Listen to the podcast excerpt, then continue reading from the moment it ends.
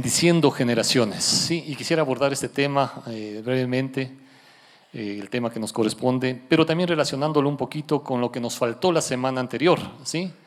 ya que está, ya vamos a ver por qué estamos, está íntimamente ligado.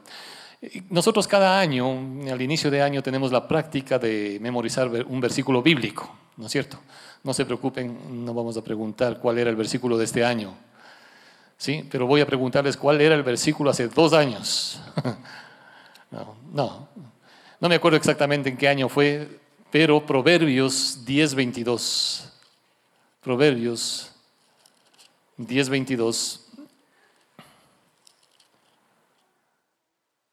fue uno de los pasajes bíblicos que también eh, lo tomamos como versículo lema ¿sí? para un año.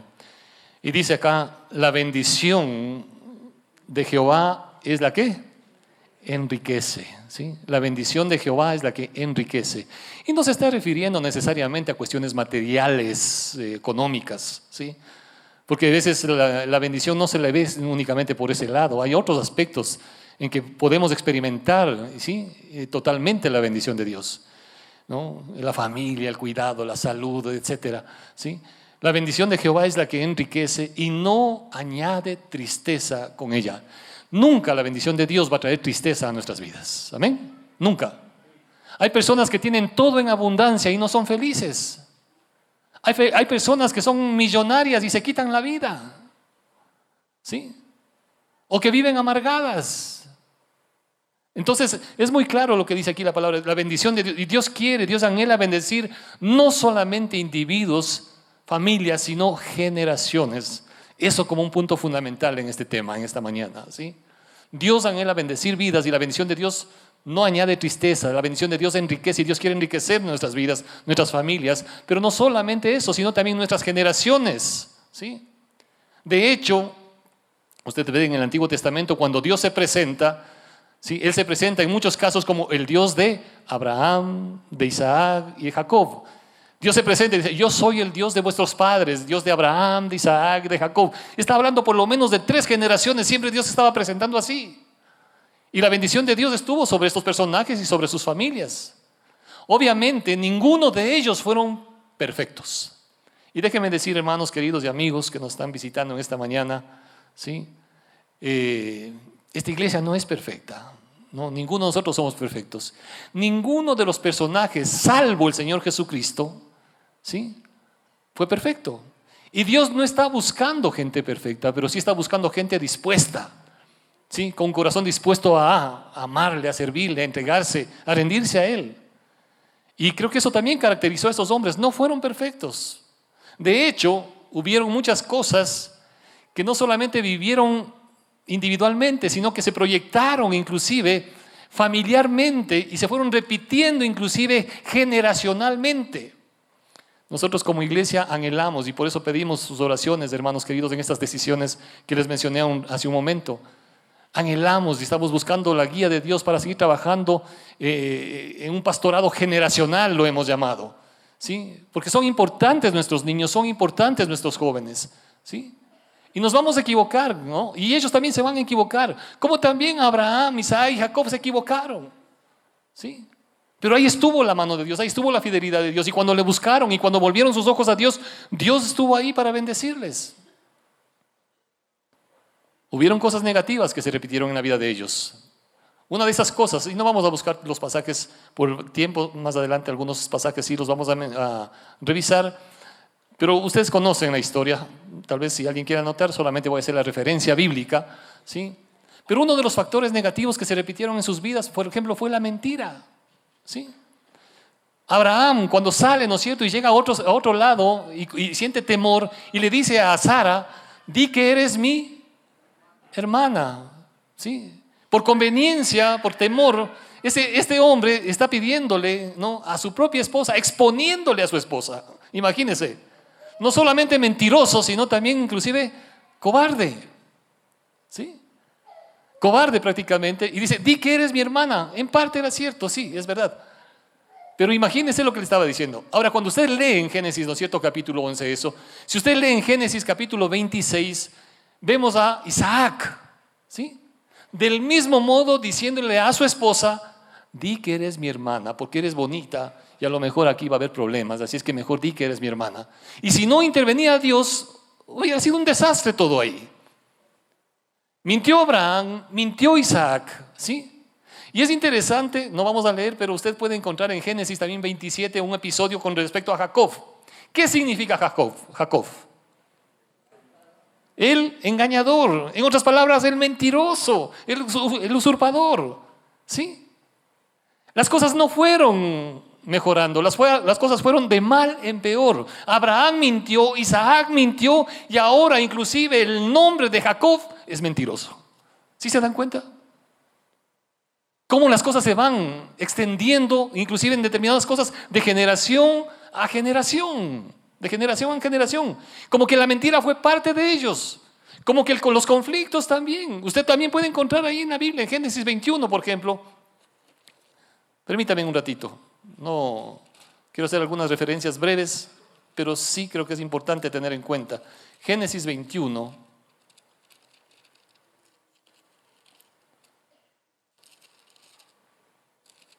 Y aquí tenemos el nacimiento de Isaac, ¿no? Y en el versículo 10, ustedes conocen la historia, ¿no? Sara le dice a Abraham, echa a esta sierva y a su hijo, perdón, eh, sí, bueno, el conflicto de Abraham, Sara, Agar, ¿no?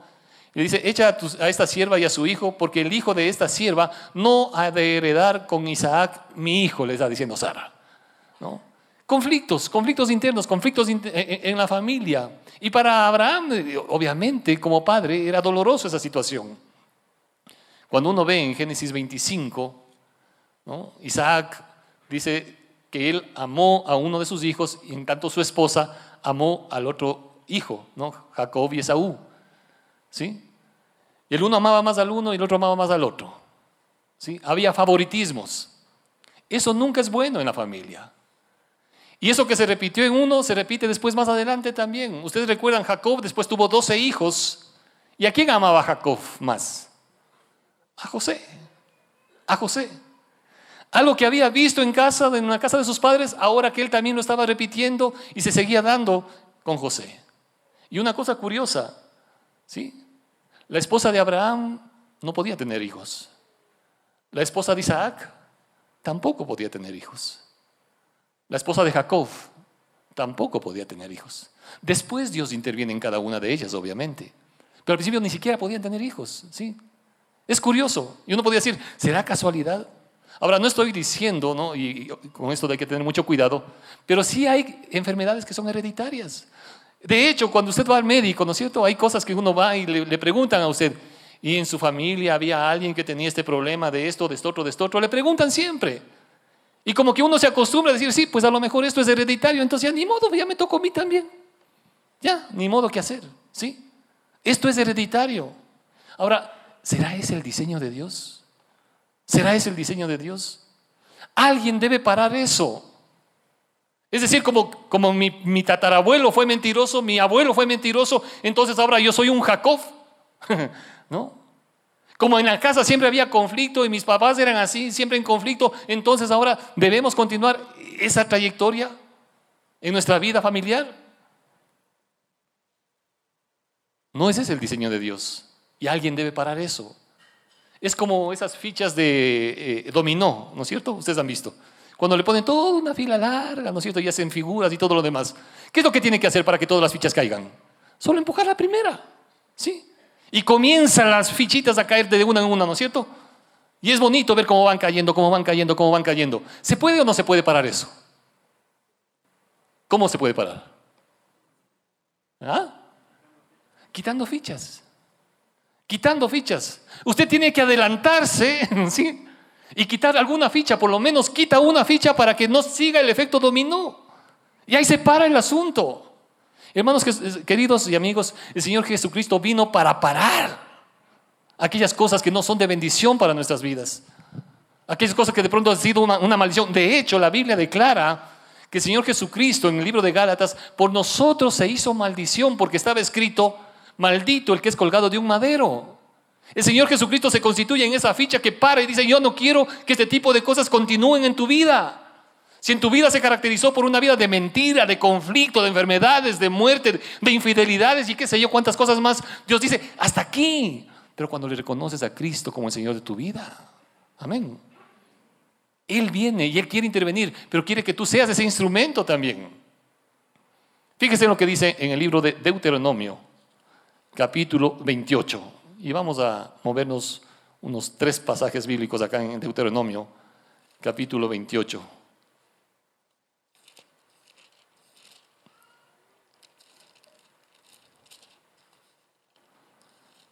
Deuteronomio capítulo 28, el verso 2. Aquí todo este capítulo, Deuteronomio 28, habla ¿no es cierto? Bendiciones de la obediencia y también más adelante habla consecuencias de la desobediencia. Y el verso 2 nada más dice, y vendrán sobre ti, ¿qué cosa? Todas estas bendiciones. Y estaba mencionando una lista, usted puede leer el capítulo en casa.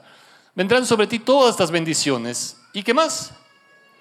Y te alcanzarán si oyeres la voz de Jehová, tu Dios. Las bendiciones, dice, te alcanzarán. Me acuerdo hace algún, no me acuerdo si fue el año pasado, creo, ¿no? Reflexionábamos, creo, algo sobre este pasaje bíblico y le pedí a un hermano que me, me ayude con esto, ¿no? Eh, no me acuerdo si fue Cristian mismo, Cristian Romero, ¿no? Decía, Cristian, por favor, ¿puedes eh, toparme la espalda? Vente para acá y, tópame la espalda. ¿No? Y Cristian vino por acá, se salió del puesto, vino por acá, y cuando él vino por acá, yo me fui para allá.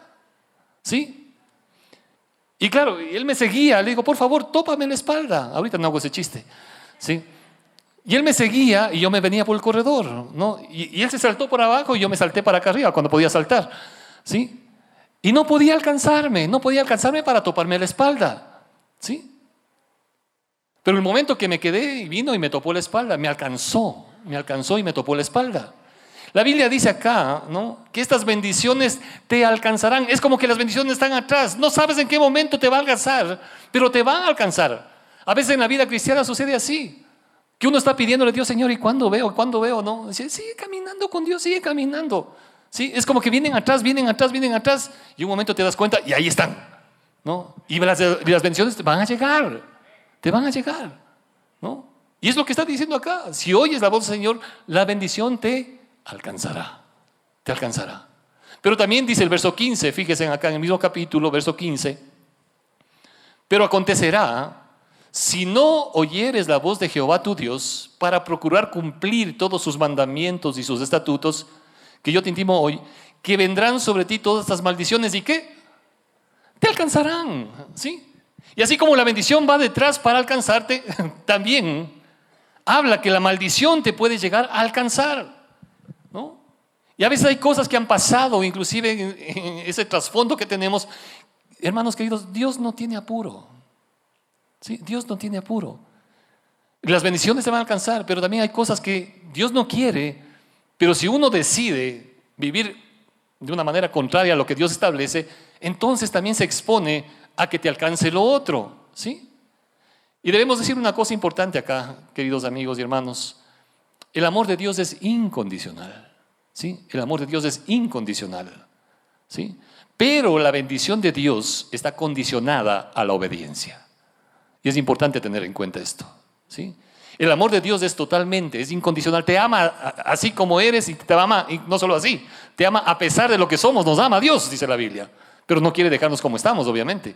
Él interviene y por eso nos ha dado su Santo Espíritu para seguir transformando nuestras vidas día a día. ¿sí? El amor de Dios es incondicional. Pero la bendición de Dios está condicionada a la obediencia. Dios no bendice cuando hay desorden. Y ese es uno de los temas que me encanta en los hermanos que trabajan y colaboran en el Ministerio de Libertad Financiera. Saben perfectamente esto. Dios no bendice el desorden. Si quieres ver la bendición, debes comenzar a poner en orden tu vida, en tu relación con Dios, en tu relación con la familia, yo no sé con quién. Pero cuando quieres ver la bendición de Dios, comienza a poner las cosas en orden. Y la bendición de Dios te va a alcanzar. Es una promesa del Señor. En el mismo libro, Deuteronomio, retrocedamos al capítulo 1, por favor. ¿Sí? Capítulo 1. Verso 35. y 36. Aquí el Señor les había llamado la atención y de hecho se cumplió, ¿no? Realmente esa reprensión de parte de Dios a toda esa generación, porque dice, no verá hombre alguno de estos, está hablando de toda la gente que salió de Egipto y estaban prácticamente para entrar a la tierra prometida, pero como ustedes saben, nadie entró a la tierra prometida excepto dos personajes, ni siquiera Moisés.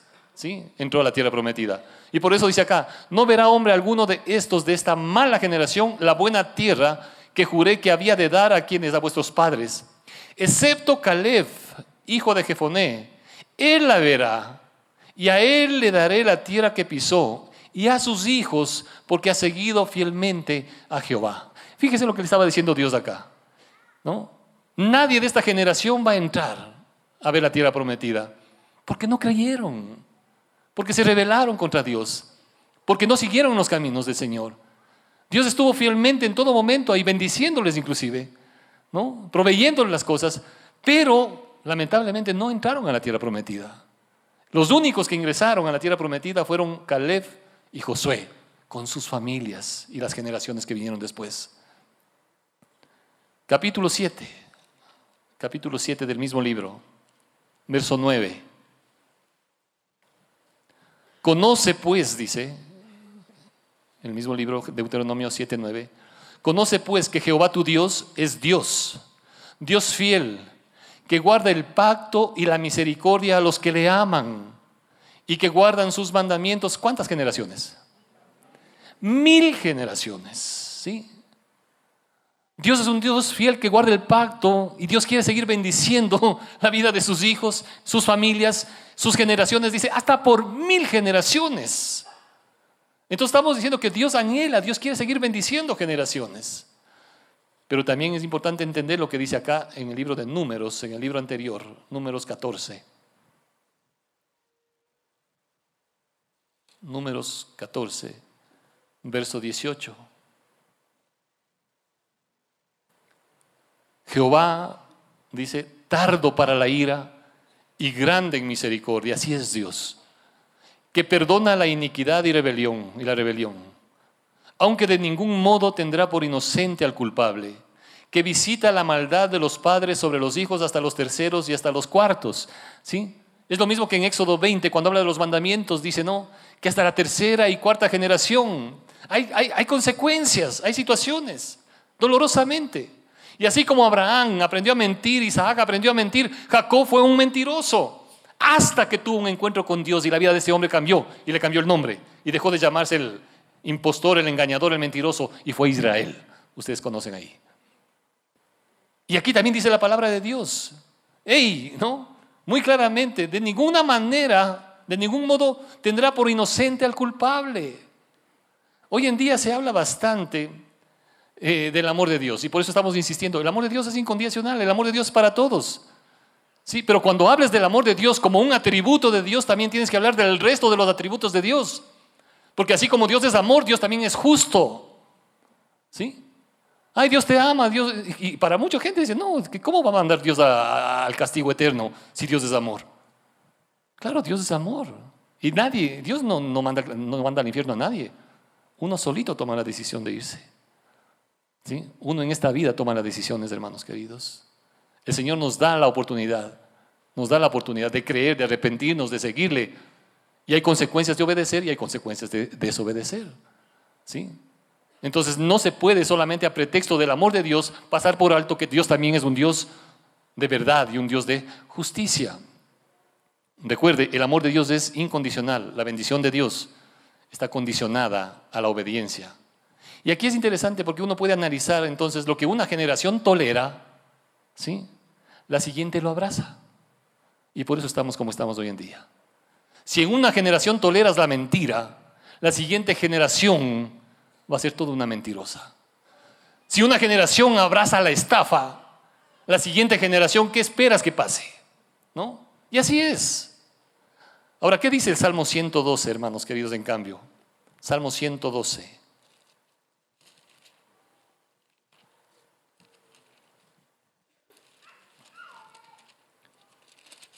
Salmo 112, el verso 1 y 2. Y es un precioso pasaje que vale la pena tenerlo muy claramente guardado acá. Dice, bienaventurado el hombre que teme a Jehová y en sus mandamientos se deleita en gran manera. ¿Se deleita usted en Dios o solamente una visita por semana? ¿O es en el día a día en que nos estamos deleitando de Dios, de su palabra? Dice, bienaventurado el que teme, el que se deleita en, en sus mandamientos. Y fíjese en el verso 2, por favor. ¿Qué dice? ¿Su descendencia qué? Por favor. Su descendencia será poderosa en la tierra. La generación de los rectos será bendita. Qué tremendo, ¿sí? Qué tremendo. Y, se podría seguir adelante, eh, lo que continúa también, los siguientes versículos, ¿no? Bienes, riqueza, etcétera. Pero está diciendo claramente, la su descendencia será, poderosa, la generación de los rectos será bendita. Hermanos, Dios quiere bendecir generaciones, Dios quiere bendecir la vida de nuestros hijos, de nuestros nietos. Y aquí déjeme decir una, una frase que, que, lo menciona realmente el pastor Edwin Castro, que me encanta, porque él dice, lo, lo adapté un poco, ¿no? pero más o menos, dice, las decisiones que tomas hoy, ¿sí? Las decisiones que tomas hoy, o que estás tomando hoy, o los comportamientos que tengas, lo que hagas o, lo que dejes de hacer, lo que permites o no permitas en tu vida, el día de hoy, va a repercutir definitivamente en tus futuras generaciones. ¿Sí? Las decisiones que estés tomando el día de hoy, ¿sí? Va a repercutir más adelante, va a repercutir. A veces uno piensa como que no va a afectar. No, sí va a afectar. Y ya vamos a ver por qué razón. Porque hay cosas que a veces se van dando en el ámbito familiar. Distorsiones, perversiones, pecados, que vienen en la línea de sangre. Y el problema, hermanos queridos, déjenme decirle cuál es. Porque se puede volver normal, como que esto es natural, como que es parte de el entorno familiar, parte de su cultura, parte de sus pensamientos de tus comportamientos, de tus decisiones, llegan a ser tan normales que en algunos casos, ¿sí? Son tolerados, en otros casos son aceptados y en otros casos son hasta celebrados, ¿sí? Y ustedes han escuchado frases, el, el, guagua ha salido igualito al abuelo, ¿no? es que el abuelo sí era un picaflor, ¿sí? Se celebra, se celebra. Ve, el guagua ya sabe decir unas cuantas palabritas, ¿no? Y le aplauden porque es mal hablado. Es que eso era de familia, pues no. El papá mal hablado, el hijo mal hablado y el, nieto, ¿qué va a salir entonces? Si es que eso es parte de la cultura, si es parte de la familia, si es que esas cosas se siguen repitiendo. Y por eso digo, llegan a ser tan normales, ¿no? Que son toleradas, aceptadas o hasta celebradas. ¿Qué, ¿Qué cosas son normales para usted y para su familia? Y tal vez son normales a los ojos suyos, pero no a los ojos de Dios. ¿Es normal la ira? ¿Sí? ¿Es normal la gritería? ¿Es normal tal vez el adulterio, la violencia, el robo, la fornicación, la contienda? ¿Sí? ¿Es normal? Eso es parte de lo que se vivió en la casa de mis abuelos, mis padres, etc. Y entonces yo simplemente sigo porque eso es parte de... ¿O hay algo que se debe cortar ahí y comenzar a reflejar el carácter de Cristo? y volvernos más bien a la palabra de Dios y no a ese tipo de cosas que no han traído bendición alguna para nuestras vidas. ¿Es normal acaso la violencia, la enfermedad, el maltrato? ¿Sí? Déjenme decir, yo crecí en un ambiente donde era normal el estar endeudados. ¿Sí? Mis abuelos, yo no conocía mucho de niño, o sea, uno no se percata en muchas ocasiones. Pero claro, después con los padres también como que eso era parte de la vida. ¿no? Vivir siempre endeudados es parte de la, normalidad. Y entonces uno también, de hecho. Por ahí yo escuchaba a veces, no, sí, es que hay que pagarle al chulquero. Ustedes saben perfectamente lo que eso significa. ¿Por qué? Porque aprendiste que tus padres vivieron, aprendieron a vivir del chulco, ¿sí? Entonces ahora también te toca a ti vivir del chulco. Y entonces eso es lo que esperan también, eso es lo que esperas para tus hijos. Que tus hijos y tus nietos, ¿sí? Sigan viviendo una vida de dependencia así, de esclavitud así. ¿Eso es lo que quieres tú? Pues esa no es ese no es el diseño de Dios. Déjeme decir eso. Amén. Ese no es el diseño de Dios, definitivamente. Hay personas que es normal no venir a la iglesia. ¿Sí? No es, no es normal. O sea, es más bien dicho, es normal. Y si vengo una vez al mes, si eso es normal para ti, entonces, ¿qué esperas que sea normal para tus hijos después? ¿Sí? Si la prioridad no es Dios en tu vida, ¿qué esperas entonces para tus hijos y tus nietos que sea Dios en la vida de ellos? Si nos damos cuenta, si estamos captando, hermanos, díganme amén. Sí. Si estamos captando lo que esto significa, ¿sí? ¿Es normal la tibieza en tu vida? ¿La escasez, la apatía espiritual? ¿El orgullo, el chisme, la amargura, la depresión, las adicciones, el temor, la irresponsabilidad, la pereza, etcétera, etcétera de cosas? ¿Es normal? ¿Es parte de? No, no tiene por qué ser así y no debes abrazar esas cosas, no debes tolerar eso. Porque si tú lo toleras, tus hijos van a abrazar eso y tus nietos lo van a continuar. Hermanos, Dios quiere bendecir, pero debemos convertirnos en esa ficha de dominó que para ese tipo de cosas. Amén. Debes ser tú y yo esa ficha por la intervención del poder de Cristo que para esa situación. ¿Qué dice aquí Proverbios 12, 3? Y me encanta, y en, en base a este pasaje quiero brevemente relacionar al tema anterior, del domingo anterior. ¿Cuántos no estuvieron el domingo, el domingo anterior? ¿Pueden levantar la mano un ratito? Sí, gracias. Proverbios 12, 3. Y fíjese, pensando en todo esto que mencionábamos, que puede ser normal inclusive, fíjese lo que dice Proverbios 12, 3. El hombre no se afirmará por medio de qué? De la impiedad. Si sigues este estilo de vida, eso te inestabiliza no solamente a ti, va a inestabilizar a las generaciones futuras. ¿Sí? El hombre que afirma, no se afirma por medio de la impiedad. Pero ¿qué dice acá el verso? Más la raíz de los justos, ¿qué? No será removida. Y qué hermoso. La raíz de los justos. Es decir, va a haber estabilidad, va a haber fruto. La semana anterior mencionamos algo de nuestras raíces familiares, ustedes recuerdan. Y decíamos, ¿hasta dónde podemos seguir nuestras genealogías inclusive, no? Y no tanto por identificar para ver cuál es el abolengo que usted tiene. Sí. aunque hasta el día de hoy hay gente que le interesa eso, ¿no? Para saber algo de nuestros antepasados. Sino también para identificar un poquito qué rasgos del carácter, por ejemplo, había. ¿Sí? ¿Cuál era el estilo de vida? Y no es fácil conocer esas cosas. Como también sabemos que lo que evidencia una... Y el Señor Jesucristo dijo, ¿no? Por sus frutos los conoceréis, ¿no? Por sus frutos, no por las raíces, aunque están las raíces. Y las raíces no se ven, están escondidas. Y así también hay muchas cosas en las vidas de, cada uno o en la vida de las familias y las generaciones anteriores que no se ven, pero han estado ahí. Han estado ahí y han seguido nutriendo el árbol. Pero los frutos se ven, los frutos se ven. Y señalamos algo al respecto de nuestras raíces históricas y culturales. Y decíamos cómo nuestra cultura nació en el desorden, pasiones descontroladas de nuestros conquistadores, violencia, abuso de millones de mujeres indígenas y por ende miles de hijos mestizos ilegítimos que veían a su padre español distante, déspota y abusivo, por lo que la sociedad y ellos mismos se veían como inferiores a sus padres españoles, pero superiores a su madre indígena. Es decir, hijos sin una clara identidad. O como diría Facundo Cabral, sin saber si no soy de aquí ni soy de allá. Hijos con un profundo dolor de no criarse viendo un modelo adecuado de un padre que lo ama, que, que, respeta, que valora a la esposa, que valora a los hijos. No, no crecieron así, sino viendo un modelo de alguien distante, déspota, indiferente, y que quizá en el mejor de los casos le dio el apellido como si fuera gran cosa. ¿Sí? Creciendo y viendo a menudo cómo el maltrato y el abuso a la mujer sería algo normal, como seguramente normal le parecía tener esa actitud de conquistador, sin considerar las consecuencias. Y eso que se dio hace 500 años sigue sucediendo en el día de hoy. Por eso hablamos raíces espirituales que traen frustración, dolor y muerte. Y hablábamos en el libro de Hebreos capítulo 12, ¿no? que también es un pasaje que, se, que lo menciona en Deuteronomio 29, 18. No sé si podemos pasar el pasaje de Deuteronomio, gracias. Fíjese lo que dice aquí Deuteronomio. No sea que haya entre vosotros varón o mujer o familia o tribu cuyo corazón se aparte hoy de Jehová, nuestro Dios, para ir a servir a los dioses de esas naciones. No sea que haya en medio de vosotros, ¿qué cosa?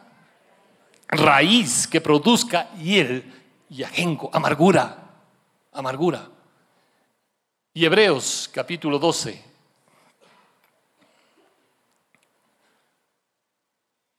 Hebreos capítulo 12, verso 15, y quiero referirme brevemente también al verso 16 en el contexto de lo que estamos compartiendo.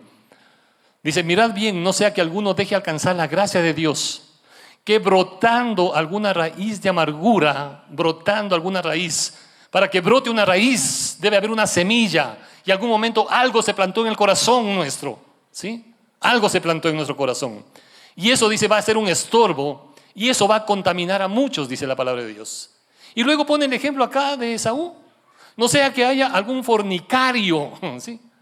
Déjenme decir, hermanos, porque para mucha gente es como normal. ¿Sí? Normal. Hoy en día la sociedad sí. No, es que primero averigüen si son compatibles para que se casen. Entonces acuéstate con quien quiera. Hoy en día hay familias, inclusive familias cristianas que creen que, no, es que se, van de paseo. ¿Con quién se va? Con el novio. No importa con quién se acueste. ¿Sí? Eso es normal. ¿Sí? Tal vez sea normal para esta sociedad actual. Pero a los ojos de Dios eso es fornicación. ¿Sí? ¿Estamos claros? Tal vez a algunos no les guste, pero es lo que dice la palabra de Dios. Y aquí dice, ¿no? Hablando de Saúl, no sea que haya algún fornicario o profano como Esaú, que por una sola comida vendió su primogenitura. ¿Sí? Y están coqueteando con el mundo simplemente por un momento de placer, nada más. Y arruinando toda su vida toda su vida. Y además de no solamente de eso, ¿no? sino que también menospreció la primogenitura. Y eso también cuando vino la bendición del padre, de, su padre, ¿no es cierto? Isaac eh, bendijo por el engaño que se prestó ahí también, inclusive la mamá, ustedes conocen la historia. ¿Sí? Cómo fueron cómplices la mamá y el hijo para que le traiga la bendición y todo lo demás. La mentira estaba haciendo parte de todo eso ahí en esa casa, en esa familia. El menosprecio, el resentimiento se sembró en el corazón. Génesis 27, 41, por favor. Génesis 27.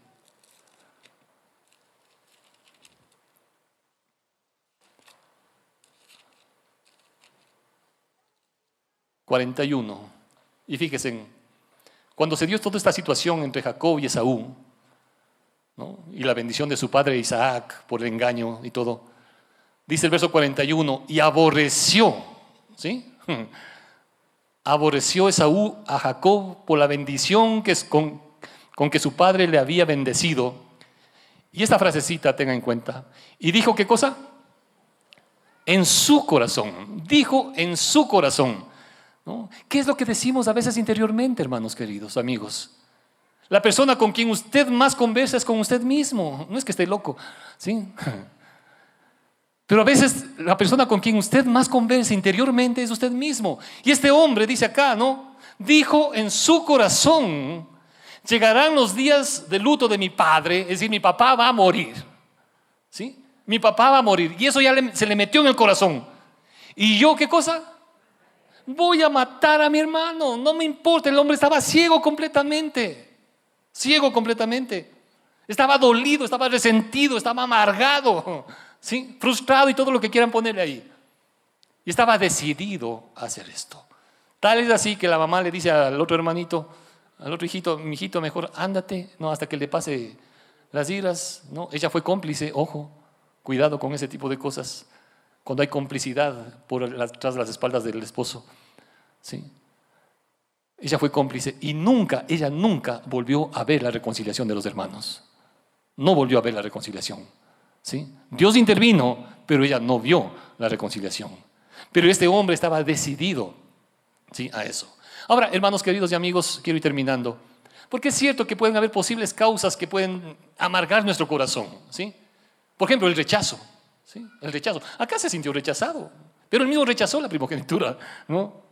Hay personas que se han sentido rechazadas desde que eran niños. Es más, hay personas que pueden haberse sentido rechazadas porque ni siquiera saben quién fue su papá o su mamá y han sido abandonadas.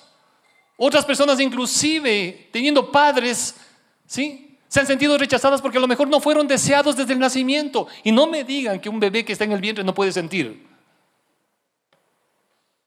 Cuando el Señor Jesucristo iba a nacer la bendita Virgen María, María le fue a visitar a, a Elizabeth, ¿sí? Y cuando esas dos mujeres se encontraron, dice que la criatura saltó en el vientre. Se da cuenta, perciben cosas. Y es una bendición, por eso me encanta aquí, cuando hay señoras que están embarazadas y comienzan a ministrar a sus hijos, gloria a Dios, que son hijos deseados.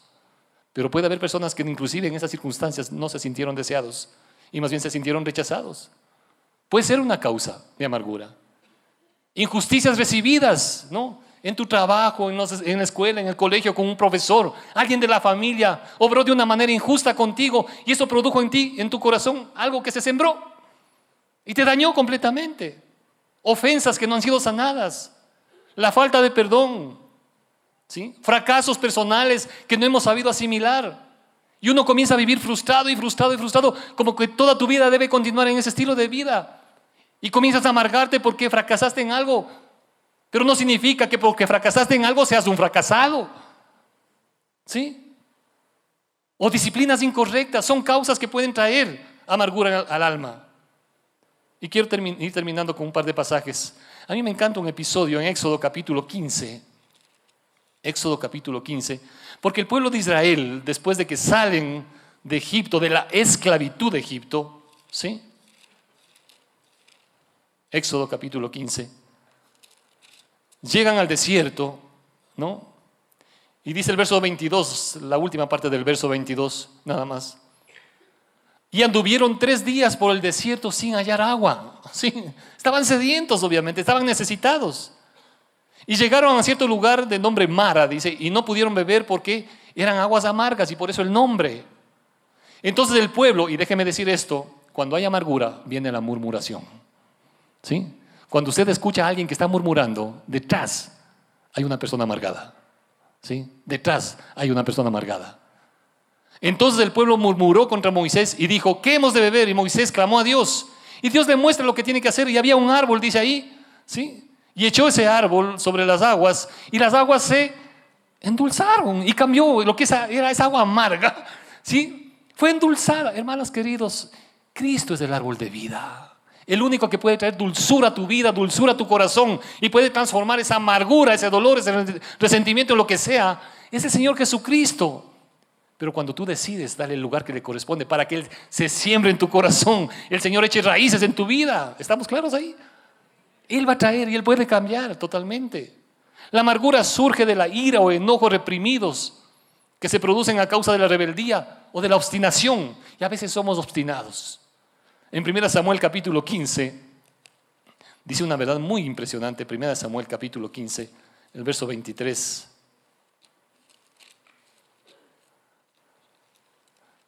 Fíjense, ahí está en la pantalla. Porque como pecado de adivinación es la rebelión. Y como ídolos e idolatría la, ¿qué cosa? Obstinación. Y a veces somos obstinados para seguir repitiendo determinados patrones de conducta que Dios quiere que cambien. ¿Sí? Que Dios quiere que cambien. ¿Quiere seguir obstinado mintiendo? ¿Quiere seguir obstinado bebiendo? ¿Quiere seguir obstinado con ese estilo de vida? Lo que haces hoy va a repercutir en tus generaciones futuras. Y tú puedes poner un alto, tú puedes hacer esa ficha. No, ustedes saben, ¿no? A veces se utiliza el término ficha en dos sentidos, ¿no? Se dicen a veces de una, mala manera, ese tipo es una ficha, ¿sí? Pero también puede ser esa ficha que pone un alto para que la maldición no se siga expandiendo, no se extienda. Y tú puedes poner ahí el alto. No caigamos en ese pecado de obstinación. ¿sí? Cuando de forma obstinada nos negamos, por ejemplo, a no perdonar. Nos obstinamos a seguir guardando dolor, resentimiento, amargura en el alma. Y algunas personas dicen, es que no sabe lo que me hizo. ¿Sí? Cristo sabía lo que le estaban haciendo y sin embargo pidió que, el Señor perdone a todos los que le estaban ese momento clavando en la cruz. Y por eso nos dice que debemos aprender a perdonar. ¿Sí? Y creo que eso es importante entender. O dejo que la amargura, que trae dolor, que trae enfermedad, que trae muerte. Déjeme decir, hay personas que hoy en día ¿no? pueden estar enfermas, y enfermas físicamente, no solamente emocional y espiritualmente. Hay personas que están enfermas físicamente, literalmente físicamente, porque siguen guardando en su corazón dolor, amargura, resentimiento contra alguien. ¿Sí? Y el Señor quiere sanar ese tipo de cosas. A mí no me cabe en la mente que haya padres y madres que alimentan odio y resentimiento en sus hijos ¿sí? hacia sus padres. Sí, es cierto que a veces no funcionó y el matrimonio a lo mejor se terminó.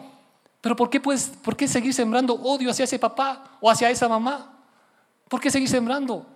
¿Quieres que eso se siga repitiendo de generación en generación? Gálatas 6, 7 dice, todo lo que el hombre sembrare, eso cosechará. No se engañen, dice Dios no puede ser engañado. Todo lo que sembramos, vamos a cosechar. Entonces, mis hermanos queridos, por un lado vemos un Dios que quiere bendecir, que la, bendición está ahí detrás tuyo, que quiere alcanzarte, pero también está la maldición, ¿sí? Cuando te pones obstinado en no seguir las cosas como Dios dice. Ahora, ¿qué es lo normal? Si lo normal ha sido todo esto que mencionamos y quizá hay otras cosas que Dios está trayendo a tu corazón, pero tú dices, hasta aquí llega. Yo no quiero continuar con este tipo de cosas. Amén.